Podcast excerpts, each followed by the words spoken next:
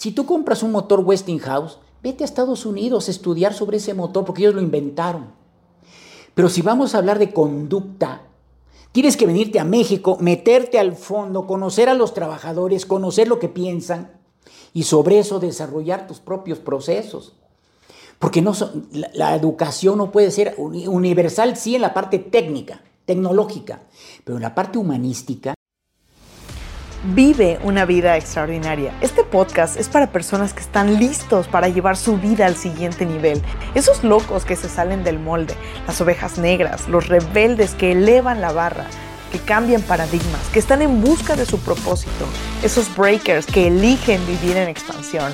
Mi misión es acercarte a las herramientas y estrategias para fortalecer tu mentalidad y crear una vida en tus términos, a vivir una vida extraordinaria. Yo soy Ana Paola Miranda, bienvenidos. Hola y bienvenido a este episodio de Vive una vida extraordinaria. El día de hoy estoy súper contento. Tuve conmigo a una persona increíble, un ser humano excepcional, don Ángel Díaz Mérigo. Él es ingeniero industrial electricista, con estudios en posgrado en desarrollo organizacional por UDEM y ODA Internacional, y de calidad de Japón a través de YUSE, en la Unión Japonesa de Científicos e Ingenieros. Fue director de recursos humanos en Gilsa Planta Puebla y actualmente es escritor, coach y conferencista. Ha publicado 16 libros y colaborado con diversas organizaciones públicas y privadas en México, Panamá, Colombia, Venezuela, Perú, Chile, Bolivia y Argentina. Realmente esta entrevista es una joya, así que nos vemos en ella. Don Ángel, bienvenido a Vive una vida extraordinaria. Ana Paola, es un orgullo para mí que hayas venido, caray. Nomás que estás diciendo cosas muy hermosas de mí, yo no creo. Luego, soy una persona normal como cualquiera, con, con una aventura de vida. Y pues han salido bien las cosas, gracias a Dios, ¿no? Correcto, completamente. Yo quiero arrancar esta entrevista con que nos platiques esta anécdota con eh, Miguel Ángel Cornejo. Eh, bueno, con Miguel Ángel Cornejo resulta que un día otro autor muy famoso que fue don Alfonso Lara Castilla, tipazo, ¿no? Que escribió un libro que se hizo, fue un bestseller bárbaro en, México, que se llamó eh, La búsqueda. Y él vendió más de un millón de libros en México, que es rarísimo, ¿no? Un libro muy sencillito, pero un hombre muy amable, hicimos muy, una gran amistad. Y, un día eh, él me invitó a, que yo eh, presentara su libro, o estuviera en la ceremonia de presentación de su último libro, que se llamaba Más allá de la búsqueda. Y entonces fui a México, me veía mi familia, en un lugar muy elegante allá de la Ciudad de México, y entonces íbamos a empezar, pero no podíamos empezar porque, porque faltaba una persona que iba a estar junto conmigo ahí en la presentación. Y me dijo, qué pena es que no ha llegado Miguel Ángel Cornejo. Yo había ah, escuchado a Miguel Ángel Cornejo porque algún día escuché sus conferencias, se me hacía un hombre muy comunicador, tenía la habilidad para jalar a la gente y entusiasmarla, aunque no estaba yo tan de acuerdo con sus principios, ¿no? Porque yo soy más bien investigador y luego lo expongo y él más bien era una persona que agarraba información de todos y, lo decía muy bien, ¿no? Entonces era su mérito, la comunicación. Pero llegó una hora tarde el angelito, porque era muy famoso, ¿no? Y, y, Alfonso Lara Castilla y yo parados en la puerta del hotel esperándolo y el salón lleno. Y finalmente llega y saluda rápido, muy amable, Miguel Ángel, con un relojazo de oro y un traje de seda, él, él con un bronceado de esos que son de, de, de máquina, ¿no? No de, playas, ¿no? No de playas. Y ya entramos sin hablar, pero yo no lo conocía. Físicamente nunca lo había conocido. Y entonces nos, llegamos a, llega, él es el primero que presenta y dice, bueno, me da mucho gusto aquí encontrarme con mi maestro. Y yo dije, caray, Alfonso Lara Castilla fue el maestro de Miguel Ángel. Bueno, pues, pues qué padre, ¿no? Y ya Miguel Ángel habló, ya ves cómo hablaba, muy bonito. Y, y finalmente al despedirse, de su presentación, dijo nuevamente, Me dio mucho gusto encontrarme a Ángel Díaz Mérigo, mi maestro. Yo, ah, yo dije, qué bruto, la regó. La regó, ¿por qué? Porque yo no, en mi vida lo he visto, ¿no? Físicamente. Yo creo que me está confundiendo. Bueno, pues total, ya me tocó a mí hablar y ya salimos. Ya a la hora del, del brindis, le digo, oye, Miguel Ángel, me da mucha pena, pero yo a ti no te conocía. Y, y, me da mucha pena porque tú me estás considerando tu maestro, pero yo, yo no soy. Yo creo que te equivocaste. Y me dijo, no, a ver. Y me da una fecha de agosto de 1983 y me dice, yo fui a un curso en México que tú, donde tú eras el, el expositor, porque yo no tenía la menor idea qué hacer con mi vida. Yo soy contador y no me gustaba la contabilidad y dije, ¿qué voy a hacer con mi vida? Y cuando te escuché a ti dije, yo quiero ser como él. Y entonces, eh, con razón, cuando yo oí algo de él, yo decía, pero qué similitud de pensamiento tenemos. No, pues es que él se quedó con mi material que yo di ahí, y entonces él de ahí empezó. Lo único que me duele es que él nunca me enseñó a cobrar. E-, ese hubiera sido un muy buen deal. Yo me acuerdo una vez que fui a Lima, a Perú, a dar una conferencia también, pues fui con gente de allá y me llevaban del aeropuerto, ¿no? Y pasamos por un hotel donde toda la fachada del hotel era un, una, la cara de Miguel Cornejo, porque iba a dar una conferencia. Estaban agotados los boletos, un auditorio gigante. Y yo iba por, por nada con unos amigos peruanos empresarios, ¿no? Y yo dije, de veras que ahí sí la regué. Nos hubiéramos enseñado mutuamente. No, Miguel Ángel a partir de ahí se moría de risa porque yo le dije, tú no me enseñaste a cobrar. Y fue muy amable conmigo.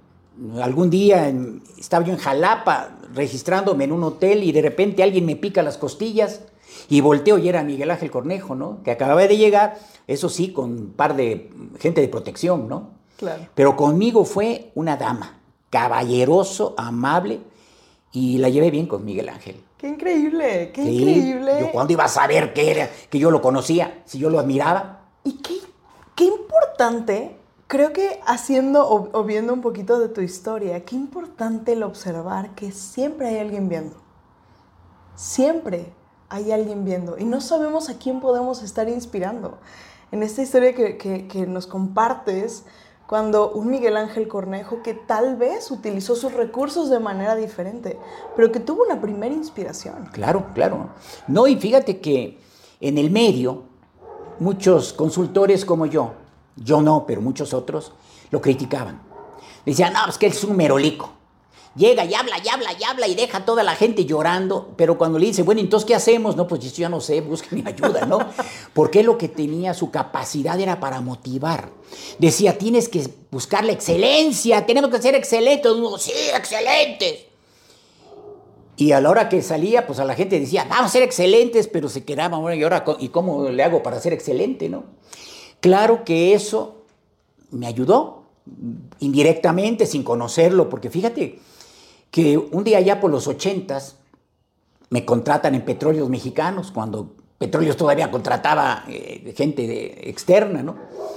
Y entonces me contratan y me dijeron, a usted lo estamos eh, contratando porque tuvimos, todos los directores tuvieron un evento con Miguel Ángel Cornejo. Aquí nos costó una fortuna. Y cuando le preguntamos a Miguel Ángel Cornejo, que ya nos dejó temblando de la emoción, ahora, ¿qué hacemos? Y dijo, no, pues no sé, busquen a alguien que los apoye, un consultor que los apoye. Y como vimos Ángel Díaz Mérigo, dijimos, pues otro Ángel. Y gracias a Miguel Ángel, sin conocerlo yo, gracias a Miguel Ángel, a mí me contrataron en Pemex y tuve una relación con Pemex de, pues de año y medio, ¿verdad? Antes de entrar a esta relación con empresas, porque tu historia se divide en distintos niveles y vamos, vamos a ir un poquito encontrando cuál es ese hilo que te lleva a, durante varios años, estar en este trabajo de enseñarle a la gente cómo llegar a ser excelente. Esa es, esa es una clave. Pero cuando tú comienzas, tú vienes de una familia en la cual eh, estudias en un colegio para niños ricos, como lo, has mencionado en varias ocasiones, pero tú vienes de una familia y de un background eh, muy humilde. ¿Cómo es y cómo fue para ti vivir esa transición? Eh, de tener una, una, una forma de vida en casa y vivir otra realidad en donde estabas estudiando? Buena pregunta, pero aquí lo importante es que yo tuve unos padres maravillosos.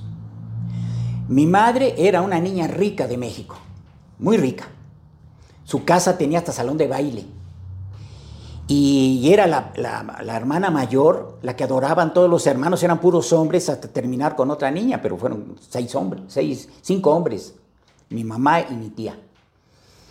Y la tenían a mi mamá, además mi abuelo militar era mayor del ejército y fue candidato a, presidente, digo, a, gobernador de Veracruz, lo que pasa es que le dio una embolia y tuvo que dejar eso, pero era, eran bravos, ¿no?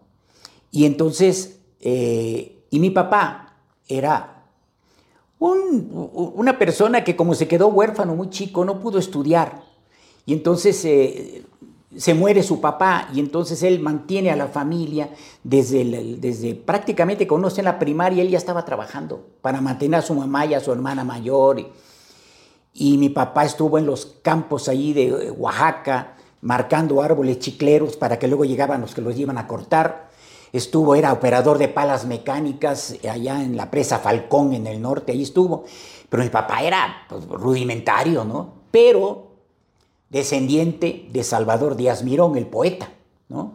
Entonces mi papá todo lo que tenía de pobretón lo tenía de simpático, tocaba la guitarra, eh, hacía poemas, no, era, era galán de galanes y no estaba feo el viejo, no creo que haya estado feo. Y un día, por alguna razón, el pobre aquel conoce a la millonaria de México por parientes que los juntan y mi mamá se enamora de él, ¿verdad? Y mi papá se enamora de ella. Y entonces, cuando se casan, y mi abuelo lo aceptó, que eso fue lo más extraordinario, ¿no? Porque a mi mamá la pretendía otro señor que finalmente fue otro tío mío, porque se casó con otra parienta, ¿no? Porque ya ves todos los líos familiares. Y resulta que ese señor, mi abuelo, lo rechazó porque era un pobretón. Acababa de estudiar ingeniería civil y pues estaba ahí de practicante y ahora quería ser novio de mi mamá. Y mi abuelo dijo, no, este no, este es un pobretón, yo quiero que mi hija se case bien. Y no le permitió ser novio de ella. En aquellos tiempos los papás mangoneaban, ¿no? Y ya pasan los años y se vuelve tío mío también este pobretón. Y un día voy a su casa Allí en Tlalpan entras a una reja así como de película, una carretera, toda arbolada, y llegas a la clásica glorieta, y ahí está su casa. Se volvió multimillonario. Era el mejor amigo de Miguel Alemán en la escuela y le dio obras a pasto. Y entonces volvió multimillonario y él, era el que pretendía. Él era el pretendiente pobre. Y en cambio mi papá, que realmente era pobre, pero muy simpático, se ganó el cariño de mi abuelo porque lo vio muy macho, muy veracruzano, ¿verdad? También mi abuelo era veracruzano, era de Perote. Y, este, y, esa fue la relación entre ellos, por eso se casaron. Entonces yo tenía como las dos, las dos visiones, ¿no? De la familia, no ricos tampoco, porque la familia vino a, menos. La familia del militar, cuando él se enfermó, se hizo viejo, pero una familia muy cariñosa, toda la familia Mérigo es muy cariñosa. Y de lado Díaz, que era el descendiente de Salvador Díaz Mirón, poeta, mi abuelo, el papá de mi papá era, hacía poesía, era una persona emocional que hacía lo que se le pegaba la gana y jalaba a la familia por todos lados. Y esos fueron mis dos ejemplos. Lamentablemente mi madre muere a los 33 años.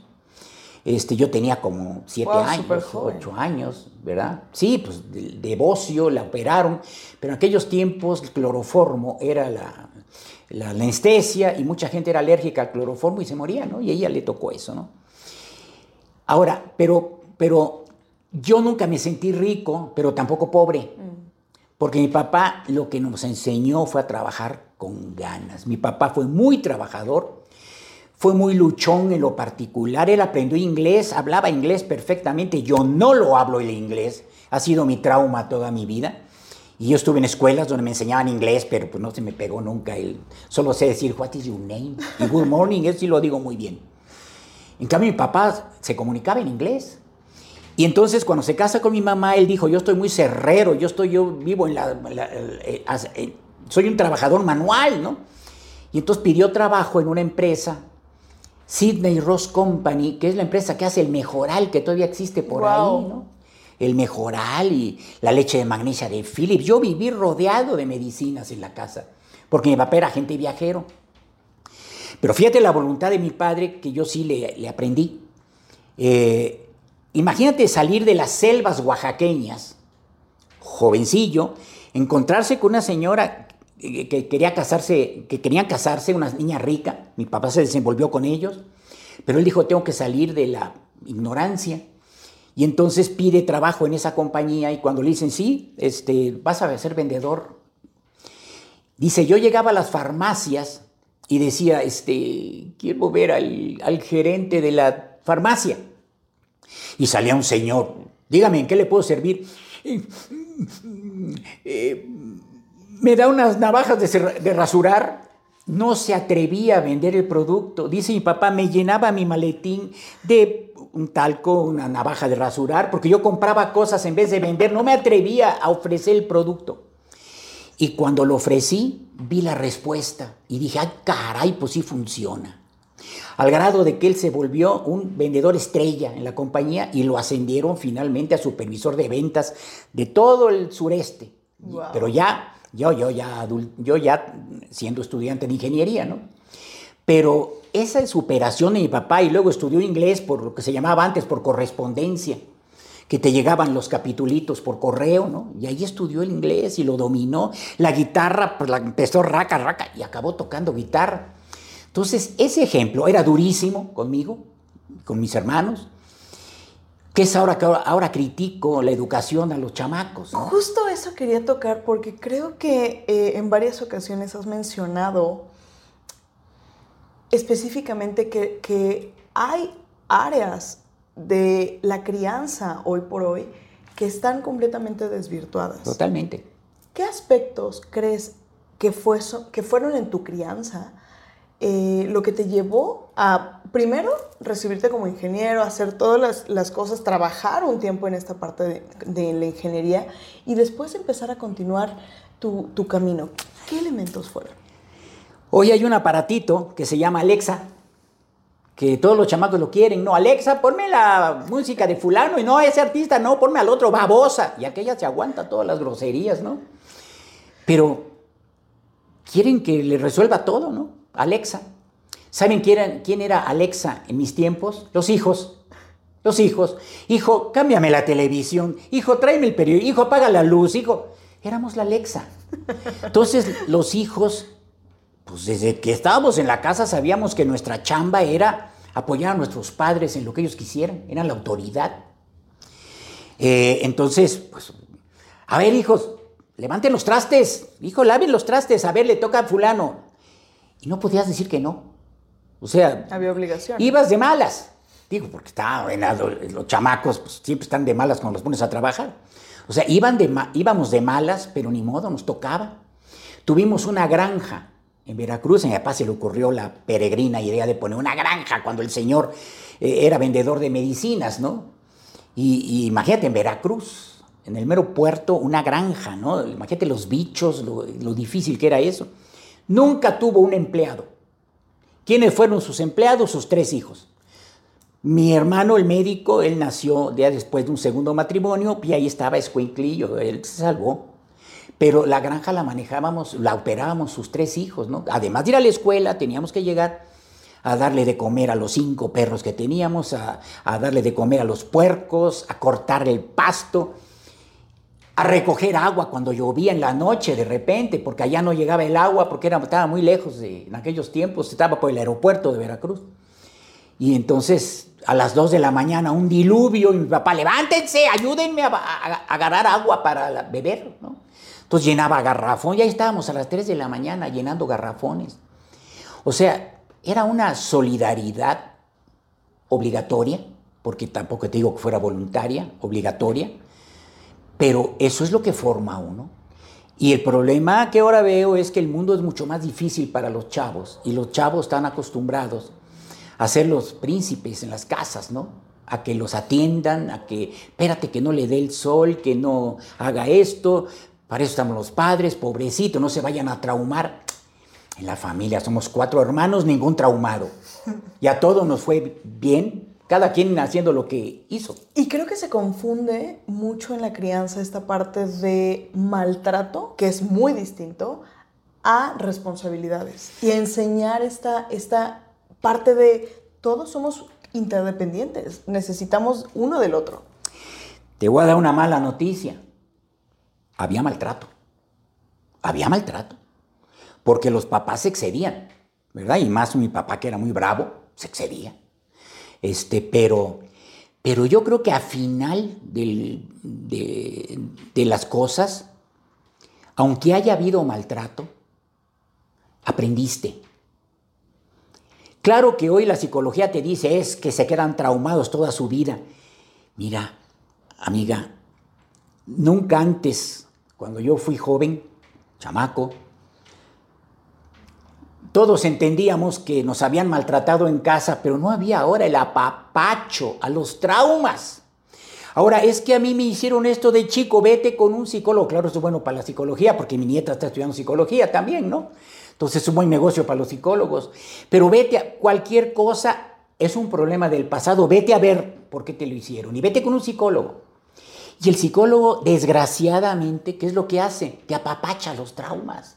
¿Por qué? Porque quiere seguir teniendo al cliente. Yo no digo que todos, pero, oh, mi amor, son los negocios.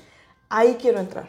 Porque tú llegas a un, a un punto en el cual haces una transformación de ingeniero, estabas como eh, director de recursos humanos, ¿cierto? En ILSA, y comienzas esta parte de el coaching, el desarrollo. ¿Cómo, cómo, cómo, se da esta transición y qué pues, estabas buscando? Primero, porque yo soy ingeniero electricista. Trabajé en mantenimiento tanto en Veracruz como en la planta. Ahí es una, una friega espantosa, ¿no? Porque ahí no puedes, no puedes quedar sentado. Falló una grúa y la producción está parada. Súbete a la grúa y a ver cómo le haces para resolverlo. Con tecnología de punta, etc. Entonces yo me acostumbré en mis primeros años de vida profesional, que fue del 66, 7, 8, 9, 71, 72, 7 años en mantenimiento, donde eras el hombre de los más importantes en la empresa negativamente, porque de repente se paraba un horno eléctrico y la empresa empezaba a perder un dineral. ¿Y por qué se paró el horno? Porque el, ingeniero electricista no puede resolver la falla y, y el ingeniero electricista era yo. Y a ver cómo le hacías, mi amor, para sacarlo adelante. Entonces yo tuve un trabajo rudo en mantenimiento, pero yo soy psicólogo nato. A mí me ha gustado trabajar con la gente desde que nací, ser conciliador. Eh, ha de haber escuchado en otra presentación que hice que a mí me odiaban mis amigos por haber venido de una escuela FIFI a una pobre como era el tecnológico. Sin embargo, me nunca peleé, nunca me agarré con nadie y me hacían fregadera y media. Y al cabo del tiempo fui el jefe de la carrera y el, que, el más importante del salón fui yo, ¿verdad? Porque siempre he sido conciliador y entender a la gente. En mantenimiento yo jamás tuve un problema con los trabajadores, los sindicalizados, al contrario me querían, yo los estimaba como amigos, los trataba bien, era yo firme, duro, me decían Ángel Díaz Méndigo, era mi apodo en Ilsa, Ángel Díaz Méndigo, porque sabían que donde había una bronca estaba yo exigiendo, y, pero con respeto, ¿no? Pero era yo muy duro porque así me enseñó mi papá. Entonces, eh, de esa línea dura, tenía yo otra contraparte que era mucho cariño por la gente, mucho respeto por la gente, la gente me respetaba mucho, me tenía un poco de miedo, pero me respetaban. Y, por eso en esa empresa me vieron las habilidades para personal, porque me metí mucha seguridad industrial desde mantenimiento. Entonces me ofrecieron pasar para allá. Pero fue total, cuando me dijeron pasar recursos humanos, yo dije, qué horror, ¿qué voy a hacer aquí si luego los veo que no hacen nada? Comparado con, conmigo, que yo estaba en las grúas y en los sótanos hidráulicos y en la punta de los acontecimientos y de repente estar sentado en una oficina esperando clientes, como que yo me sentía que estaba. Es más, acepté el cambio por cansancio, mantenimiento y por mi esposa también, porque yo la abandonaba mucho por estar todas las noches, me iba yo casi a la planta pero me di cuenta que la había regado. Entonces renuncié. porque puse una empresa de, de seguridad industrial con unos amigos y dije, pues yo me voy a atender la empresa, pero no me dejaron. No me dejaron, los directores no me dejaron. Me dijeron, no, no, tú te fuiste a recursos humanos por bueno, no por malo. Entonces te regresas a ingeniería. Y en recursos humanos dijeron, no, espérate, ¿cómo se va a ir? ¿Cómo que no le gustó recursos humanos? Porque era yo jefe de personal, te digo, un puesto muy aburrido. Y entonces me dijeron, te vamos a dar la oportunidad en desarrollo humano. Desarrollo humano, wow. Yo dije, ¿y qué es eso? Porque no había, la planta era nuevecita. Y eran 1.500 personas trabajando ahí. La planta era nuevecita y me dijeron, aquí está el área de desarrollo humano, es tuya, a ver qué se te ocurre. Ah, Paula, ahí empezó mi cambio. Yo dije, de aquí soy. Y de ahí me moví hasta que me castigaron de nuevo haciéndome director de recursos humanos. ¿Por qué castigo? Porque eso no me gusta. Andar de político ahí con el gobernador del estado, con el arzobispo, yo no nací para esto. Yo quería estar dando cursos, metido con la gente, ayudándolos. Y por eso renuncié y me dediqué a la consultoría. Wow. ¿Verdad? Pero fue casual que me mandaron para allá. Wow. Y cuando empiezas en este lugar, porque te topas primero con esta, este lugar de recursos humanos, de desarrollo humano, ¿para ti qué era el desarrollo humano? ¿Qué, qué era en ese momento y qué es hoy? Mira, eh, Ilsa, ojalá y Lámina, que es donde yo trabajé aquí en Puebla, es una empresa que fue diferente a todo lo que hemos visto. Yo como consultor jamás he visto en 40 años de consultor una empresa como Ilsa. ¿Cómo la logramos? Modestia aparte. A mí me tocó esa, esa, esa transformación como jefe del área de desarrollo humano cuando yo dije, pues aquí no hay más que desarrollar a la gente. Porque teníamos un grave problema. Todos éramos jóvenes. Y eso es, muy complicado. Los más viejos en aquel tiempo eran los de 35 años. Decíamos, el señor ya está viejo, tiene 35 años. Yo llegué a la empresa a los 20, 25 años, ¿no? Y era yo jefe de mantenimiento eléctrico a los 25 años, ¿no? Entonces éramos puros jóvenes y como tienes la mente emocional muy, muy todavía muy salvaje, ¿verdad? Porque toda la razón no te funciona mucho, sino más bien las explosiones emocionales. Era un pleitero que, todo el mundo peleando ahí, todo el mundo, había hasta golpes entre ingenieros en la empresa, porque todo el mundo jalaba agua para su molino. Yo mismo fui de esos peleoneros, ¿no? Porque a mí no me veían la cara, ¿no? Pero cuando empieza uno a madurar y cuando yo entro a recursos, a desarrollo humano, yo me dediqué a formarme. Era una empresa donde me dijeron, tu desarrollo depende de ti. Ahí está el mundo. Tú escoge. Y cantidad de libros que tengo firmados por autores famosos, norteamericanos principalmente, que fueron nuestros maestros. Y, y empecé a aprender y me identifiqué con lo que yo aprendía, con lo que yo sentía. Y entonces hicimos unos procesos en la empresa que hoy en día, te digo, no he visto otra igual, en donde todavía 40 años después nos seguimos juntando todos los compañeros que estuvimos ahí, con un cariño, como si fuéramos hermanos todos.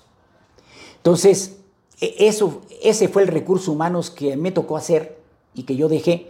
El anterior que era, contrata y corre busca personal este, y hazle la fiesta de fin de año, en donde todos llegan a las 7 de la mañana y los de recursos humanos ya están hasta borrachos porque están acabando la cerveza desde temprano. Así eran recursos humanos. Era, era personas que muy académicas de que la ley federal del trabajo, este, los sueldos y salarios, y sigue estando hasta la fecha, pero les faltaba la enseñanza humanística que debe ser la verdadera misión de recursos humanos. ¿no? El cómo crear un ambiente en donde, de camaradería donde todos se ayuden voluntariamente. Entonces eso fue un logro muy bonito y eso no lo he podido, no lo he podido, bueno, tal, tal vez dos o tres empresas como consultor que he logrado eso. ¿Por qué? Porque los de arriba no le entran a eso, mm. los de arriba. ¿Y qué crees que sea el factor que hace que los de arriba no le entren? La falta de liderazgo. Eh, o sea, no son líderes, son, son jefes. Eh, les enseñaron en la escuela una maestría, una maestría que te enseñan. El legal management, ¿no? Lo que, lo que se habla de este lugar de, simplemente veo desde arriba qué es lo que sucede. Y además trayéndote técnicas de otros países. Yo se los he dicho mil veces, le digo, mira, si tú compras un motor Westinghouse, vete a Estados Unidos a estudiar sobre ese motor porque ellos lo inventaron. Pero si vamos a hablar de conducta, tienes que venirte a México, meterte al fondo, conocer a los trabajadores, conocer lo que piensan y sobre eso desarrollar tus propios procesos. Porque no la, educación no puede ser universal, sí, en la parte técnica, tecnológica, pero en la parte humanística es regional. Es, y ni siquiera es, o sea, en, México tenemos Yucatán y tenemos Monterrey y otros lugares, ¿no? Pero me refiero a extremos que un, yucateco, la forma de, dirigirlo no es igual a la de un regiomontano. Y conste que estamos dentro de un solo país. Ahora creer que porque en Japón tenían éxito, hay que ir a ver a Japón, pues yo a mí me convino, porque fui a Japón, ¿no? Y estudié mucho en Japón. Bueno, conocí mucho Japón, las empresas. Pero cuando yo llego a Puebla, después de un mes de vivir en Japón, con un altero así de facturas, y todas, todas caras, ¿no? Porque me traté muy bien, eh, me dijeron, bueno, ¿y qué todo lo que viste vas a aplicar aquí? en la empresa. Nada. Le dije, pues fíjate, les voy a decepcionar, pero casi nada, a menos de que traigamos a trabajar obreros japoneses a Puebla. Pero las formas de ellos nacieron de su cultura. No, no la copiaron de alguien. Y cada pueblo administra como es su gente. Uno va a la India y ves lo que pasa en la India y dices, no manches, qué horror vivir como los eh, aquí en la India, ¿no? con las diferencias, con la suciedad, con la... Bueno, hay que administrar en la India. Aquí en México el que empiezan las normas ISO 9000 y todo eso, que es europeo, que es robotiza al trabajador a que siga procedimientos. ¿Qué mexicano sigue un procedimiento? Por Dios. No estacionarse y ves lleno de coches. Hay que sacar este permiso y el último día la cola enorme porque nadie lo planeó. Entonces, son diferentes las culturas y necesitamos estrategias para las culturas diferentes. ¿De dónde vienen? Pues de la idiosincrasia de cada pueblo. Ahora, en este punto en el cual tú has trabajado con muchísima gente, muchísimos estados de la República en específico, me imagino que has encontrado un patrón de similitudes, cosas que sí puedes utilizar. ¿Cuáles son estas cosas? La mente emocional. La carácter, porque la mente, los, los asentamientos humanos estuvieron en todo, estuvieron eh, de, más o menos pues entre Veracruz, al sur de Veracruz y hasta, hasta centro y el norte de Sudamérica, ¿no? que es, son los países más cercanos al Ecuador, donde el clima es maravilloso. ¿no? Entonces, pues así como estamos ahorita, no necesitas un suéter, no necesitas nada, porque el clima te da todo, los alimentos eh, te aparecen prácticamente solos. Entonces son pueblos que no sufrieron, zonas donde no sufrió la gente, y nos quedamos muy emocionales, es como nacen los bebés, ¿no? Nacemos con las emociones, y luego vamos metiendo la información al disco duro para ir ya siendo más racionales en lo que hacemos. Pero al principio un niño que dice quiero o no quiero, me gusta o no me gusta, y de ahí no lo sacas. Entonces, Así es nuestra cultura, ¿no?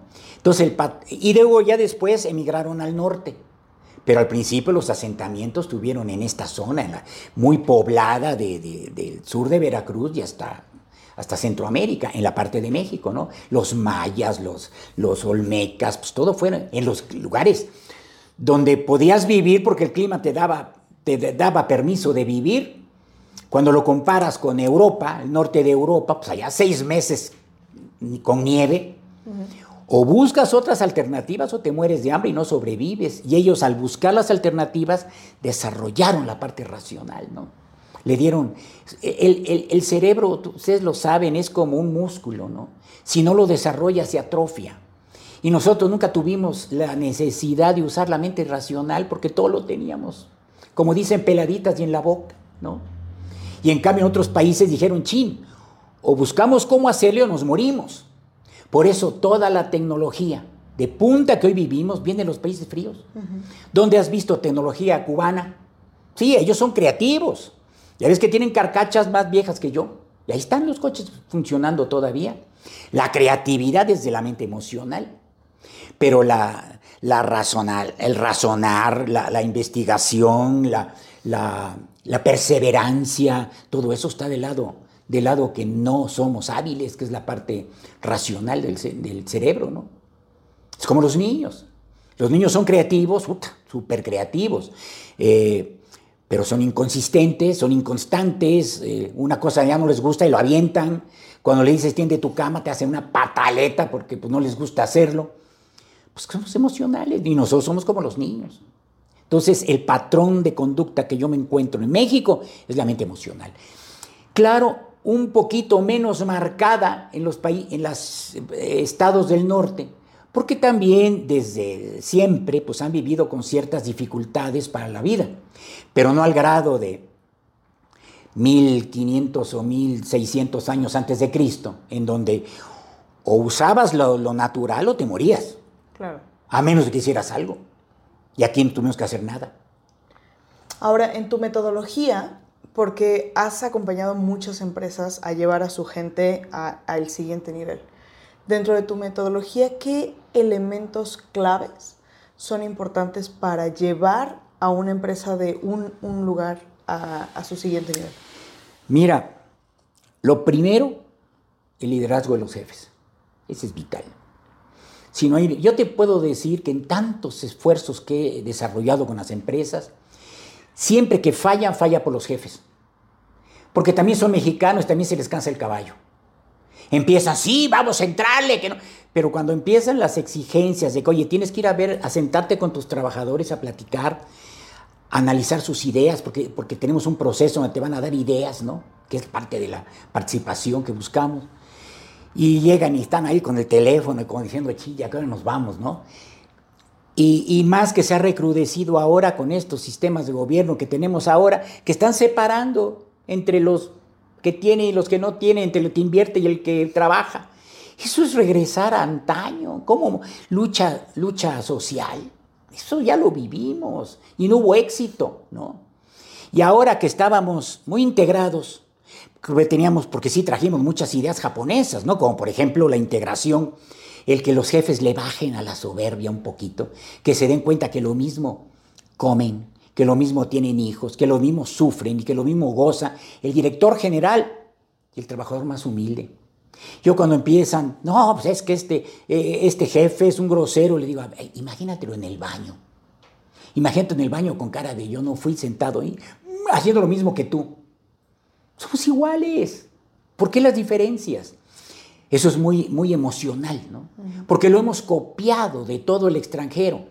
Eh, y más ahora con, eh, con, todo lo que hay de películas y todo que nos bombardean en casa, pues estamos, estamos queriendo comportarnos como los ricos de otros países del mundo en una cultura que, pues que somos más ricos que esos países del mundo en, en, humanismo, en integración.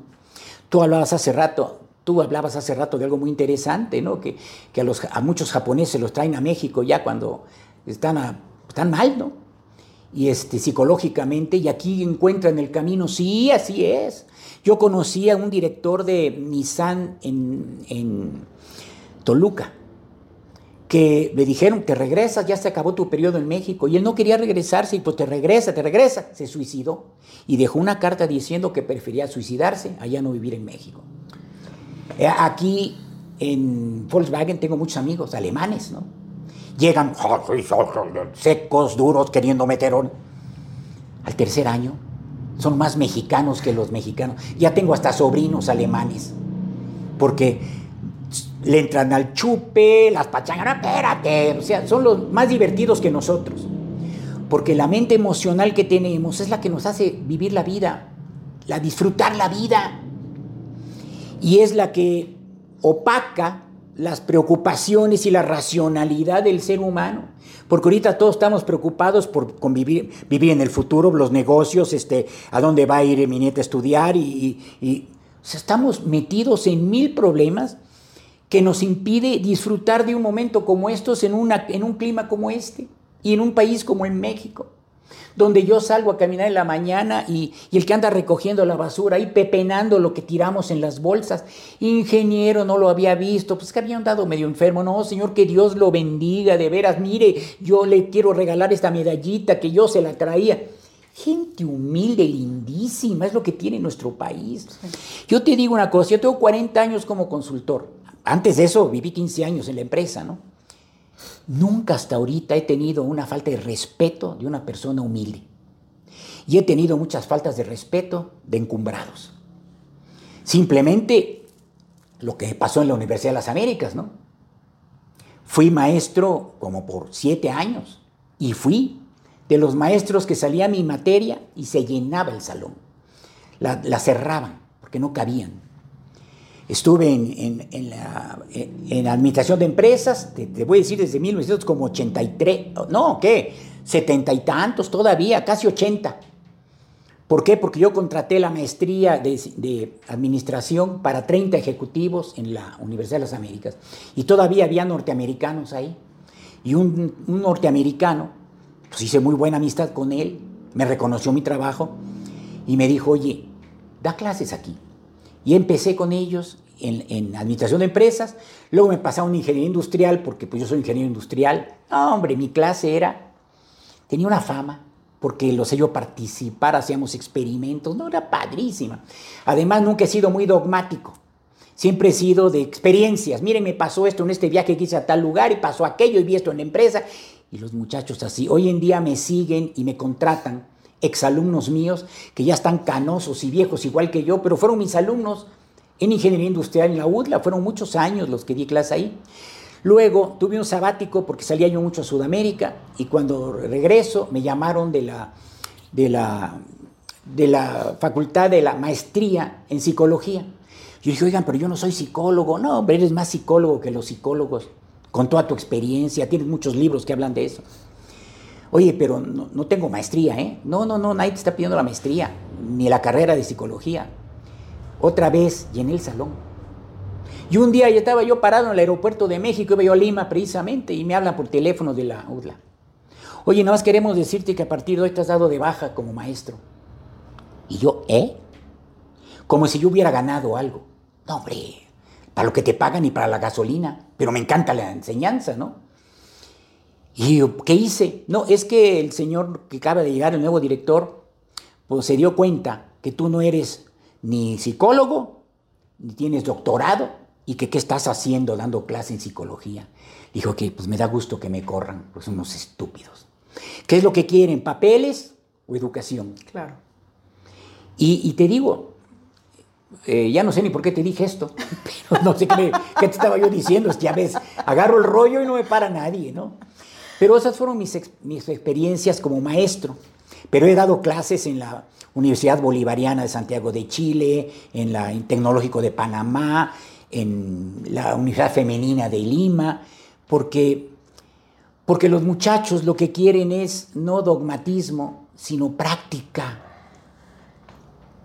Y es que a mí me llama mucho la atención esto que mencionas, porque creo que es un hecho que no venimos de un libro. Venimos de la experiencia, venimos de la vivencia, el, hecho de, involucrar todo nuestro cuerpo, todas nuestras emociones, todo, todo en una experiencia hace que el aprendizaje realmente entre. Porque lo podemos leer tantas veces, sea, tantas veces queramos, pero el real aprendizaje viene de vivirlo, de sentirlo. Mi querido Ángel, ¿de dónde viene la felicidad? Para ti en este camino de experiencias ¿Qué es la felicidad? De Saber que tu plan de vida está cumpliendo. Para mí es mi definición, que les digo a todo el mundo. Felicidad es saber y constatar que tu plan de vida se está cumpliendo. Yo he sido feliz. ¿Y a qué se ha debido? Pues a que siempre he hecho lo que he querido y lo que me ha gustado. Le digo, en ILSA, pasé a recursos humanos de mantenimiento pero también no creas que así por generación espontánea, sino porque me metí a desarrollar una campaña de seguridad que ni recursos humanos corporativo había hecho, pero yo conociendo a la gente, inventé una campaña de seguridad y bajamos de 10 accidentes incapacitantes a cero, en la sería. Y todo el mundo, ah, ¿cómo lo? Fui de ponente al Congreso Internacional de Seguridad a los 26 años. Eh, me acuerdo que llego a ese lugar como con 1.500 participantes en México, a una plenaria, porque además la empresa exigió que fuera plenaria, y como pagaba, fui a una plenaria, ¿no? Yo iba aterrado, yo jamás había hablado en público. Todo lo escribí, lo leí, mi pobre mujer se aprendió la, la ponencia, porque se la leía yo todos los días, ¿no? Pobrecita, ella fue una gran apoyadora mía. Mío, mía, bueno. La cosa es que llego allá y me decían los que iba yo que eran corporativos de, de ILSA.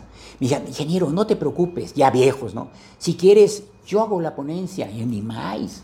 Yo la quiero hacer porque siento que algo me llama a pararme ante un micrófono ante mil y tantas gentes. Nunca he hecho eso.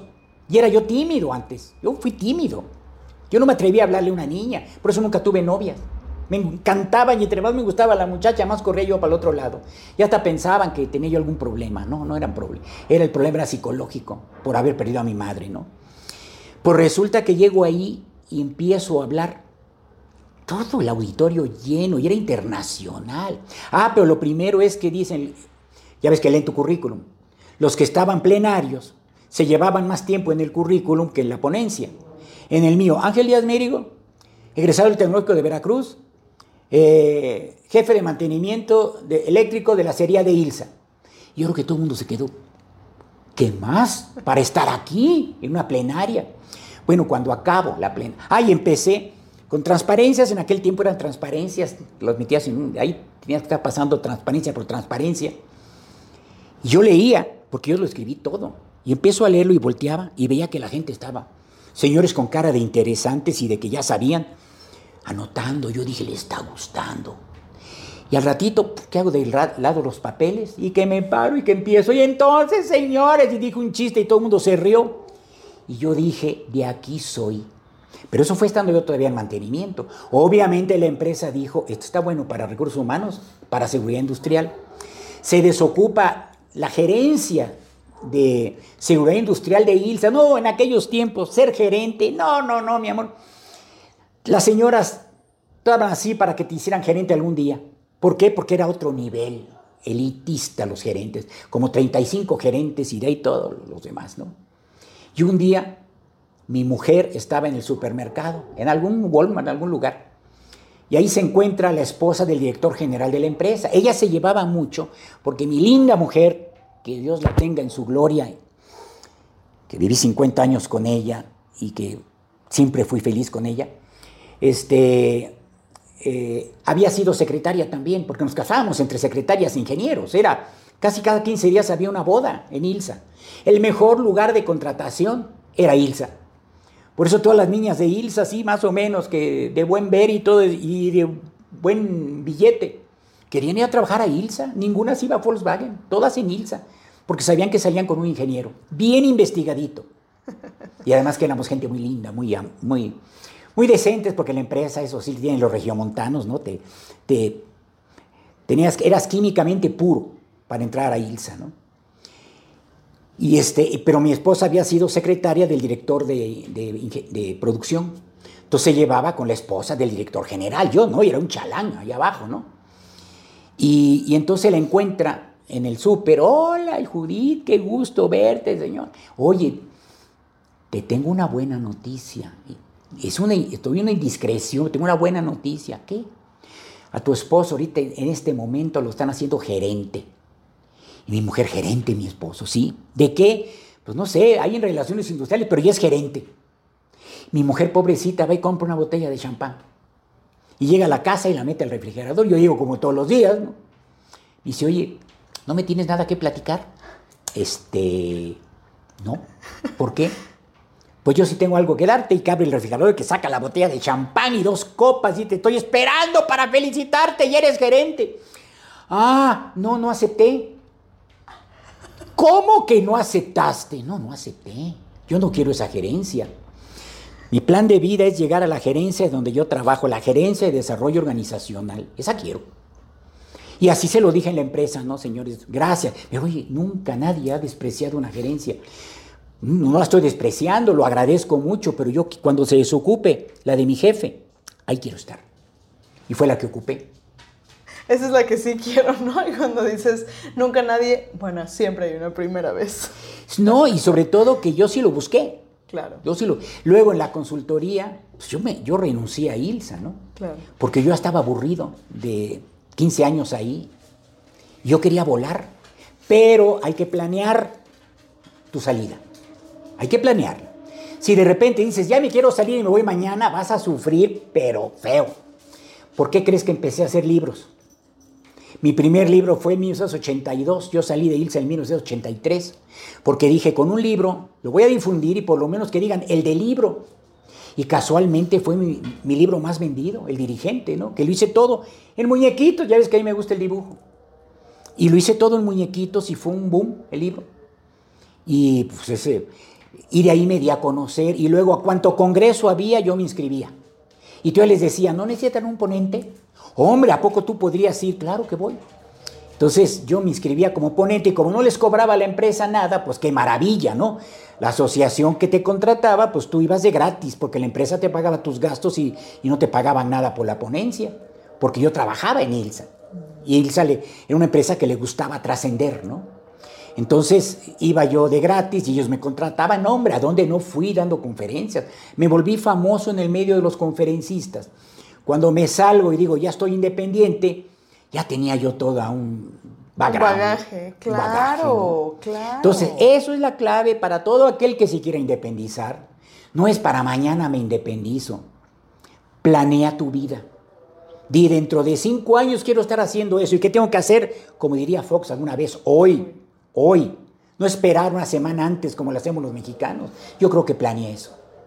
Y no batallé. Yo salí un, de Ilsa un día y al otro día ya estaba yo contratado en una empresa en Veracruz, TAMSA, la fábrica de tubos. Ya estaba yo contratado allá y de ahí jamás me falló el trabajo. Pero uno tiene que ser su mejor publicista. Claro. ¿Cómo? Pues con calidad en lo que haces, con entrega Claro, claro. y con no ser payaso. Que no se te suba. Correcto. Eso es una clave importantísima, creo que para ser humanos tenemos que aprender eso, que no se trata de nosotros, Así es. ¿no? que, que- que hay realmente un bien mayor. Mi querido Ángel, para cerrar esta rica entrevista, esta, la verdad es que creo que podríamos pasarnos horas platicando de, de tus vivencias, de tus experiencias, súper eh, claves. Y, y- y en lo personal puedo decir eh, que coincido mucho y hago mucho eh, resueno con esta parte de para aprender necesitamos la experiencia. Para aprender necesitamos sentirlo y vivirlo y creo que la forma en la que nos compartes tu vida, la forma en la cual nos permites ver a través de, de tus experiencias de vida es súper enriquecedor. Hombre, Entonces, em, para cerrar esta entrevista, me gustaría preguntarte si hay algo en tu vida que tal vez hace años valorabas o que tal vez al inicio valorabas y creías que era la clave para la felicidad y hoy, después de todas tus experiencias de vida, ya no valoras de la misma forma o cambió el lugar de posición.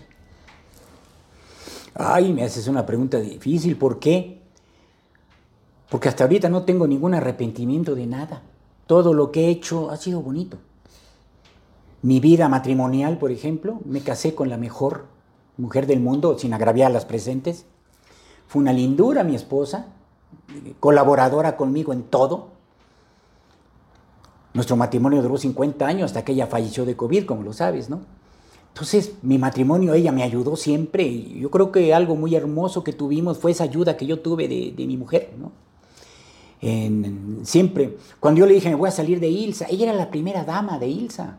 Entonces, llegaba a algún lugar y todos los de relaciones, que si la despensa, que si la tienda, todo el mundo le atendía a mi mujer. Cuando le digo, me voy a salir, ¿y por qué? Le digo, porque ya estoy harto.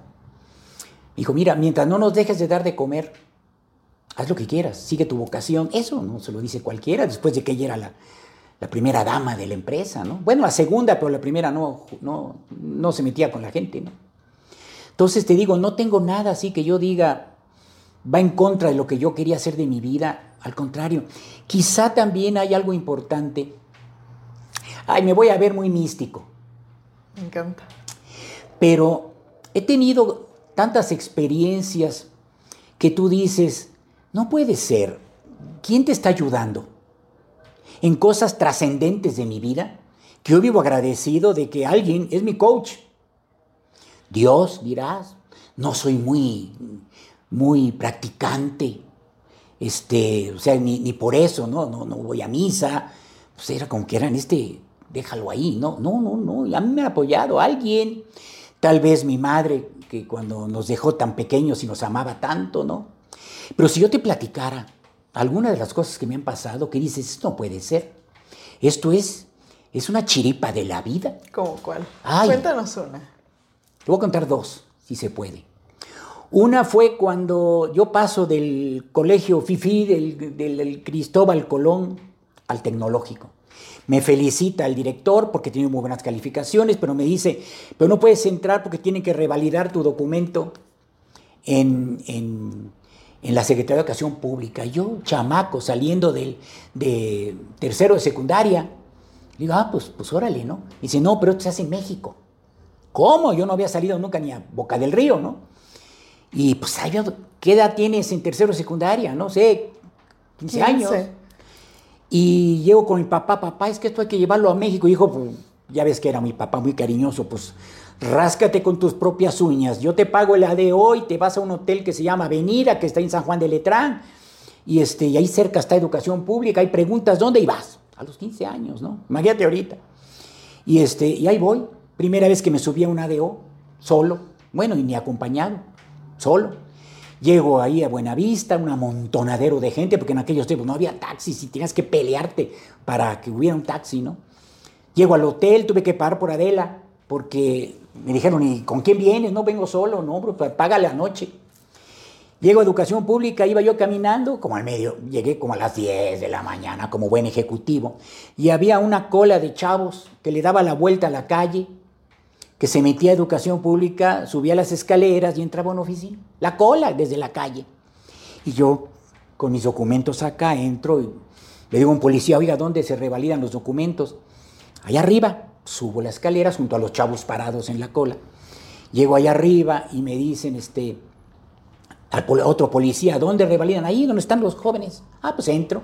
Y estaban aquí el primero, que terminaba allá en la otra calle y un montón de secretarias o de chicas escribiendo. Y yo me paro junto a ellos, mirando así a todas las muchachas, como diciendo, bueno, ¿y aquí quién atiende, no? Y una escribía y me veía, escribía y me veía y se para. Y se ¿te ofrece algo? Le digo, sí, señorita, mire, es que vengo de Veracruz. Yo esperaba que dijera, wow, de Veracruz.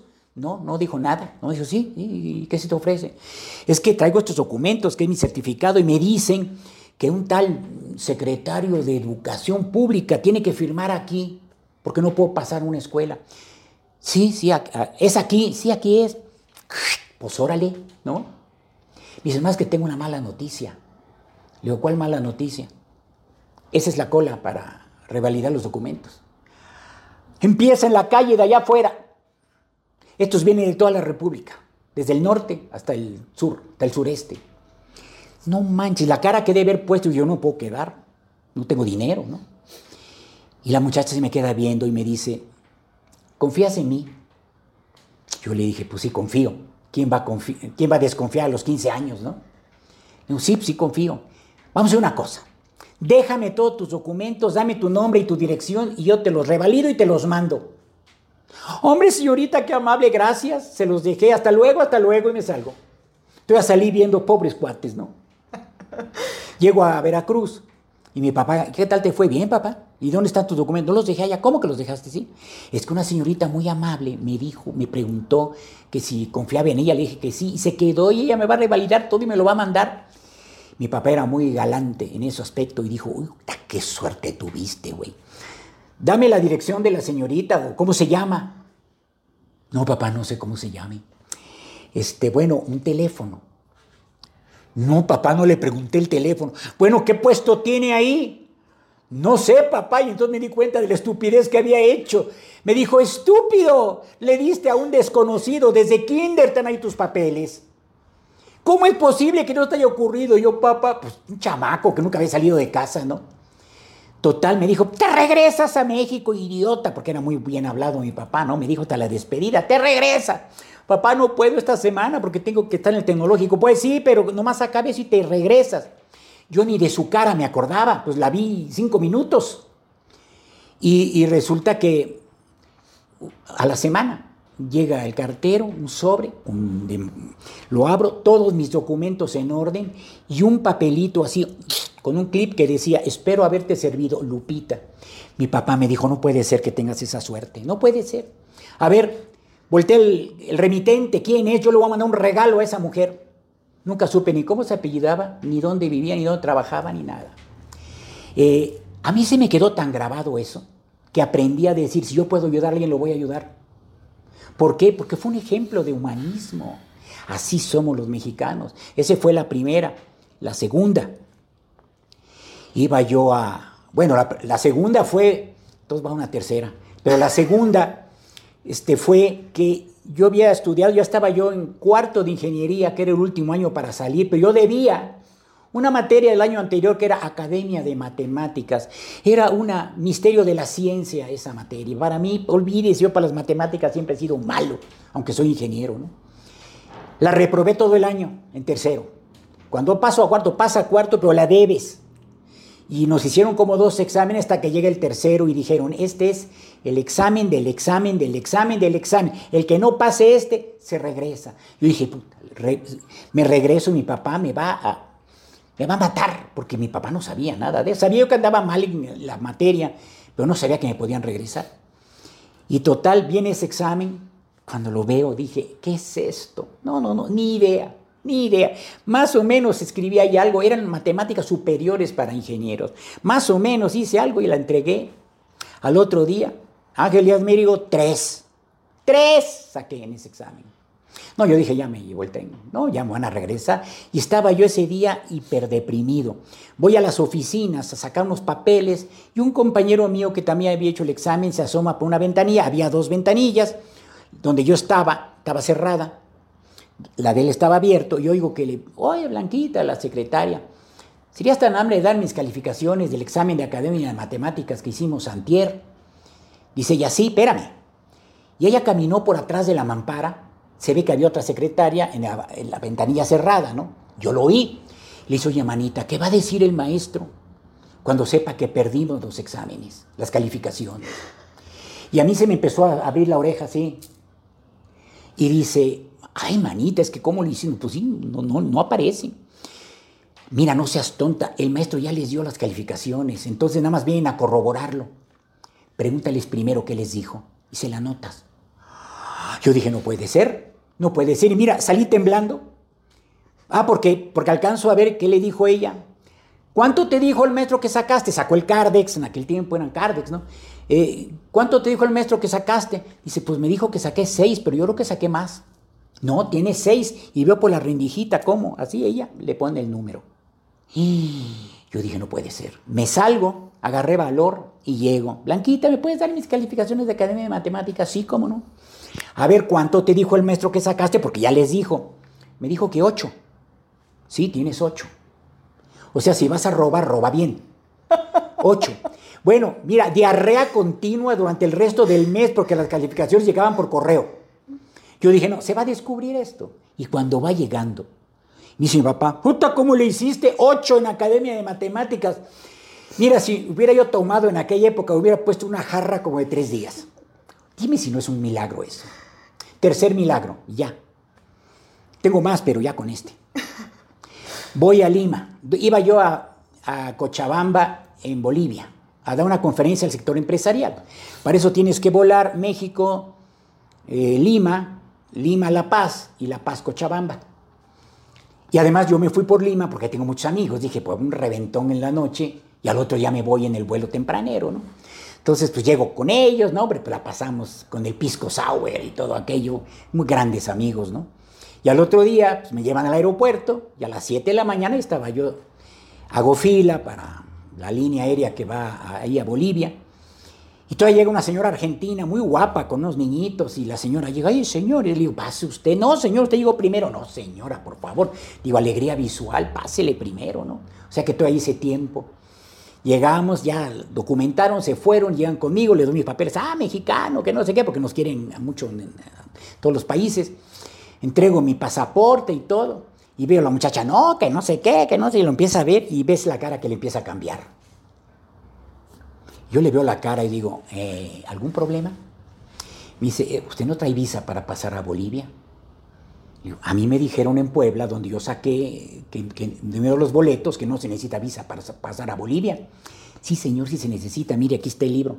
Los mexicanos necesitan visa para pasar a Bolivia.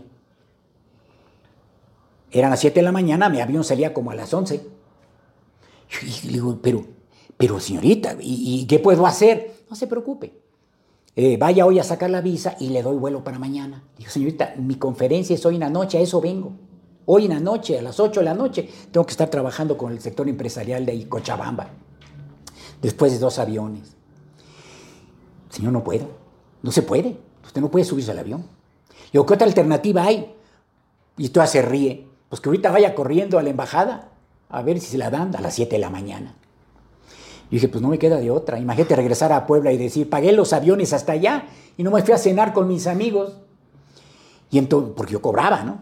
Entonces, salgo corriendo, le me guarda mi equipaje, sí, una maletita, ahí me la guardan y yo salgo corriendo a buscar quién me pudiera llevar a la embajada, que no sabía ni dónde quedaba, ¿no? Veo a los señores de los taxis formales, así de corbata, muy decente. Señor, ¿a dónde lo llevo? Ya con canas. No, este no. Hasta que veo atrás un verdadero inca, con los pelos así, gritón. ¡Eh, ¡Ya lo llevo, lo llevo! Casi brincando atrás de ellos. Dije, este es el que me lleva. Este es el que me va a llevar. Y le digo, nos subimos al coche. Y me dice, le digo, ¿cuánto por una dejada a, la embajada de Bolivia? Ah, yo sé dónde está. Yo lo, son 30 dólares. Digo, te doy 50 dólares si me llevas, si me traes, en dos horas súbase. Está difícil porque es hora pico y Lima es un asco en su tráfico. No, no, no, haz de cuenta la Ciudad de México, pero en desorden. Pues ahí voy. No, no, se subió a la banqueta, se fue a una calle en doble sentido, se metió chueco, hizo fregadera y media para llegar. Llego a la embajada, pues serían las ocho y media de la mañana o algo así, o las ocho de la mañana. Y ahí estoy pegando en la puerta, paz, paz, paz, y finalmente sale un soldado, ¿no? Con el casco hasta acá y el Mauser. ¿Qué se le ofrece? Necesito una visa para pasar a Bolivia. No, señor, esto se abre hasta las 10 de la mañana, las visas. Digo, esto es muy especial. Vengo de México, necesito que alguien me ponga un sello porque mi avión sale a las 11. No, no se puede. Le digo, sí se puede. Sí se, yo sé que usted puede. Que no me va, no puedo regresarme. Tengo que ir, llegar hoy a, a su país a, Bolivia.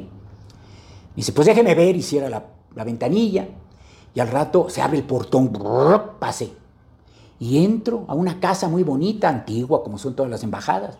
Siéntese en una sala y va bajando un señor de bata. Pero veías que no traía nada abajo, que las patas estaban peludas, ¿no? Señor ya grande, baja las escaleras como diciendo, ¿qué onda? Se ve que lo despertaron. Me dice, ¿qué se le ofrece, señor? Señor, es que vengo por una visa, para que me dejen pasar a Bolivia. Oiga, yo, pero, pero, pero así, soy mexicano. Ah, tenía que ser mexicano porque solo a un mexicano se le ocurre. No, señor, las oficinas abren a tal hora. Yo, señor, por favor, ayúdeme, mire que estoy con su país, tengo que ir a esto. Bueno, vamos a sentarnos y vamos, vamos a platicar un rato para saber si la doy o no, para ver quién es usted. Le digo, mire, podemos platicar el tiempo que quiera. Pero si no me la da, me deja el avión. Ya no, ya no la necesito. Ay, mexicanos. Buen viaje. Salí corriendo, ya estaba el Inca con el coche casi encendido y ahí voy de regreso. Cuando llego al aeropuerto, ya no había, ya no había los anuncios de dónde documentas, porque son muchos mostradores, ¿no? Y yo corriendo por un lado y para el otro y oigo a esta chica que dice, ya llegó el mexicano, venga para acá, aquí estamos. Pero ya no había anuncios. Llego corriendo y me dice, ¿lo logró? Sí, lo logré. Le digo, señorita, qué pena la lata que les di. Dice, al contrario, qué bueno porque me gané el almuerzo, porque yo aposté que usted sí llegaba y mis compañeros no. O sea, me van a tener que pagar el almuerzo, como le llaman ellos al desayuno, ¿no? Aquí está su maleta y córrale, porque el avión sale en 10 minutos. Vamos a hablar que va a llegar un pasajero. Me subí, ¡ah, ah, ah! Eso, eso, ¿tú crees que es normal? ¿Tú crees que es normal eso? Ahí es donde dices, bueno, ¿quién te ayuda? Y de esas tengo más, ¿eh? Cosas que dices, no puede ser, ¿verdad? Y luego, bueno, hubo muchas otras, ¿no? Me encanta observar esta sincronía de conexión. De que cuando tú estás enfocado en, no eres tú, sino cómo puedo servir a los demás. ¿Cómo, ¿Cómo puedo yo impactar la vida de alguien? ¿Cómo puedo yo hacer un bien mayor? En ese momento todo funciona.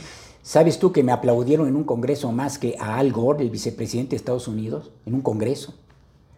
Me invitaron aquí en México porque no llegó un gringo que iba a estar con Al Gore en un congreso de cambio climático latinoamericano, en un auditorio lleno de puros latinoamericanos. Y, este, y me dijeron, oye, si quieres ir, queremos que tú vayas a dar. ¿Y de qué voy a hablar? De cuál debe ser la intervención de las ONGs para convencer a sus gobiernos, para convencerlos de que hagan algo. O sea, darles herramientas para que puedan comunicarse. Bueno, pues es mi especialidad, pues sí voy. Fui me senté en ese día en el Congreso, estaba llenísimo. Sale Al Gore, el gringo, ¿no? Yo lo estaba oyendo y dije, ¿por qué dice tantas tarugadas este señor? Este señor cree que, es mágico el, el, cambio climático, ¿no? Y además que es todo el problema del mundo, que nos vamos a destruir por el cambio climático. Cuando yo, después de Al Gore venía yo, el, Al Gore obviamente se fue, pero yo llego y le digo, señores, miren, eh, quiero hablar de la intervención de las ONGs, pero antes quiero dar una opinión sobre lo que el señor Gore explicó. ¿Saben que yo no le tengo miedo al cambio climático y todos así, como diciendo, desde Argentina venía la gente. ¿no? digo, ¿saben a qué le tengo miedo al cambio social? Porque es más destructivo que el cambio climático. El planeta se regenera fácil, pero el cambio social es irreversible. Y empecé a hablar duro de la estupidez humana y de lo que estaba pasando. Y veía yo los organizadores que estaban quebrándose los dedos porque si antes ese güey se puso a hablar de otra cosa. Ya dije, ahora sí, para tranquilidad de quienes me llamaron, vamos a hablar del tema. Y hablé de, de algunas habilidades de contacto.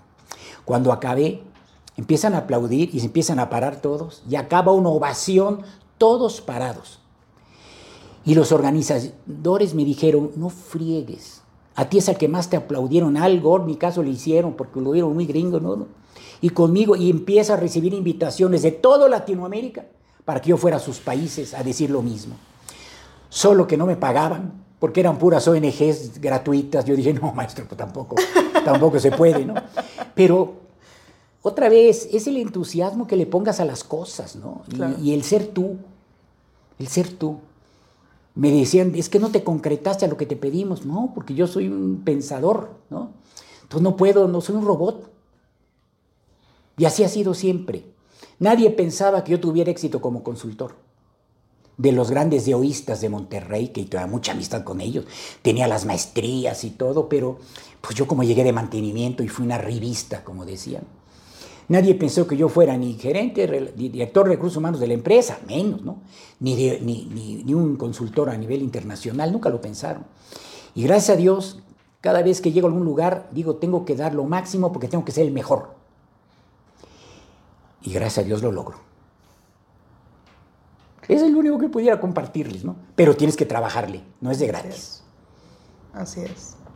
Mi querido Ángel, de verdad es una entrevista riquísima. Esta, esta charla, este poderte conocer, creo que sin duda nos quedamos con, con mucha más hambre de, de, descubrir tu historia, de escucharla, de poderte conocer un poco más. Y sé que va a ser esta una parte uno eh, muchas gracias. Ah, con mucho gusto. Muchas gracias por, por, compartirnos tu esencia, por compartirnos quién eres. Y si tuvieras un consejo que le darías a tu yo, este yo que comenzaba, este yo que se estaba tal vez en, en esta división entre la cual dejas de ser ingeniero y comienzas a dedicarte a la parte del desarrollo humano, ¿Cuál sería ese consejo que te darías? A mí mismo, para seguir en esto. Ay, Paola, tengo 79 años, voy a cumplir 79 años. Mi, único consejo es, Ángel, cuídate, no te mueras antes de tiempo. Porque ya profesionalmente yo sigo como siempre, sigo produciendo, sigo trabajando con las empresas. Pero mi plan de vida culmina, y creo que debe culminar, y así estoy mentalizado, cuando yo ya no pueda hacer lo que he hecho con tanto gusto durante toda mi vida, que es ayudar a los demás, desde los foros, viajar, eh, estar con los empresarios, dar mis ideas, hacer libros. Yo no quiero ser de los que están sentados en una silla con la baba colgada, porque es el viejito de la casa. No, yo no. Este, claro, yo no lo voy a escoger, pero espero que Diosito me escuche y que diga, oye, pues una vez que ya de plano ya no pueda, pues entonces ya no lo traemos, ¿no? Que además ahí me está esperando mi lindura de esposa. Eh, no es más que seguir haciendo lo que he hecho toda la vida y lo que me apasiona. Hey, si te gustó este episodio, síguenos en la plataforma que más te guste para escuchar tus podcasts y comparte, comparte con estas personas con las que quieres que vivan una vida extraordinaria. Únete a nuestra comunidad, encuentra el link en la descripción para unirte a nuestra comunidad de Breakers de expansión. Te mando un fuerte, fuerte abrazo, nos vemos en el próximo episodio.